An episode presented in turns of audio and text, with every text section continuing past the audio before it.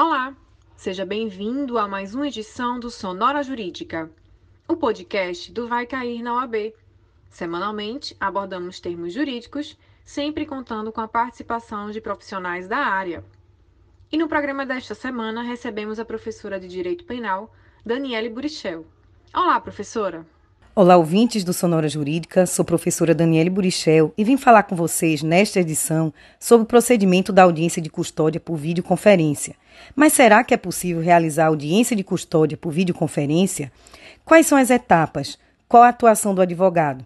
Pois bem, enquanto o STF não bate o martelo a respeito da constitucionalidade ou inconstitucionalidade do parágrafo 1 do artigo 3b do CPP, na ADI 6841, que dispõe sobre a impossibilidade de realização da audiência de custódia por videoconferência, as audiências de custódia vêm sendo realizadas remotamente Brasil afora, conforme regulamentado pelo CNJ desde novembro de 2020. A audiência de custódia é um importante instrumento, um importante momento para averiguação da legalidade da prisão em flagrante.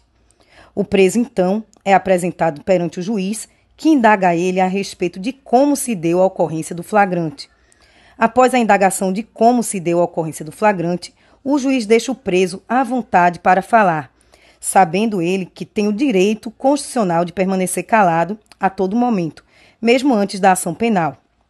É uma garantia constitucional. Após a inquirição do autuado, é assim que se chama o preso em flagrante de autuado, porque ele ainda não é um réu, o juiz vai possibilitar ao representante do Ministério Público presente à audiência as suas indagações. Em seguida, vai indagar o advogado ou defensor público presente na audiência se tem esclarecimentos a serem feitos.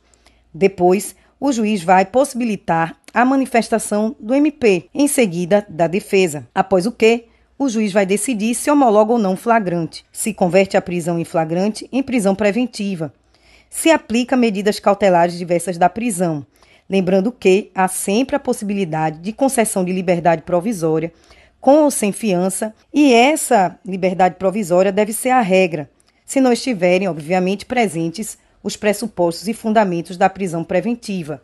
Fica a dica, até a próxima. Muito obrigada, professora, pela sua contribuição em nosso programa.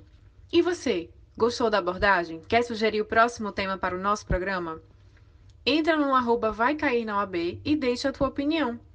O programa de hoje fica por aqui, até semana que vem.